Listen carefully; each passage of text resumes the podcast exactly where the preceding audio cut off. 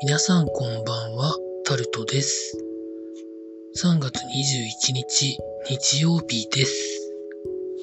今日も時事ネタからこれはと思うものに関して話していきます。コロナの変異株の感染者が週1.5倍ペースで広がっているということが記事になってます。記事の内容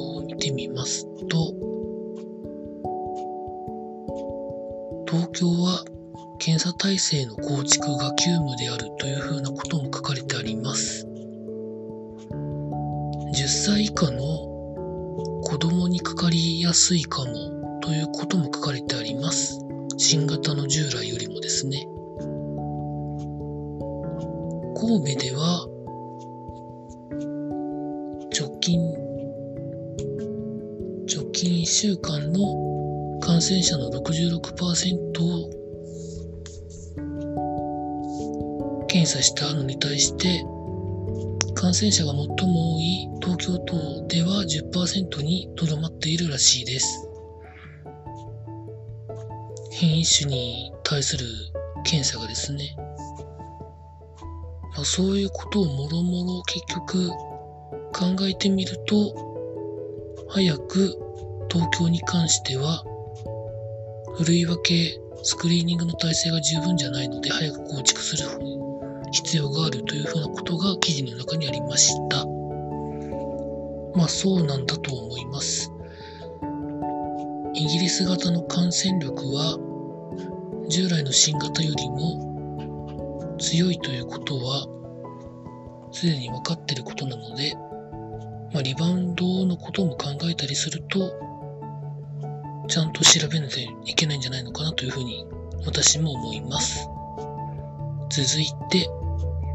千葉県知事選挙が今日ありまして、前千葉市長の熊谷さんが当選ということが記事になってます。千葉市長選挙も同時にありまして、千葉市の副市長の方が市長に当選したということで、なんかこれだけ見ると、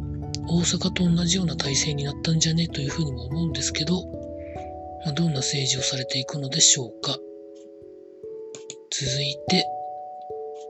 ルネサステクノロジーの工場の火災がかなり影響があるということが記事になってます。まあ、半導体工場が燃えると、復旧までの時間が経てば経つほどいろんな産業に影響が出てくるんですけど、記事の中では生産回復までに1ヶ月くらいかかるというふうなことになってるみたいです。旭化成の工場も燃えて、まあそれでいろんな影響が出てるらしいんですけど、まあ、確実に早く復旧していただければなというふうに思います。続いて、スポーツのところでいきますと、まあ、今日 J リーグの試合とかプロ野球のオープン戦ありました。私の知っている J リーグのクラブは0対1で甲府に負けてしまいました。4試合で勝ち点2しか取れてません。今年はまあ一応覚悟はしてるんですけど、本当にそうなるんじゃないのかなというふうな心配をしております。一回合格するとなかなか上がるまでのエネルギーがものすごくかかるので、そこまでの投資ができるかどうかっていうのがものすごく心配しております。以上そんなところでございました。明日からまた労働頑張りたいと思います。以上タルトでございました。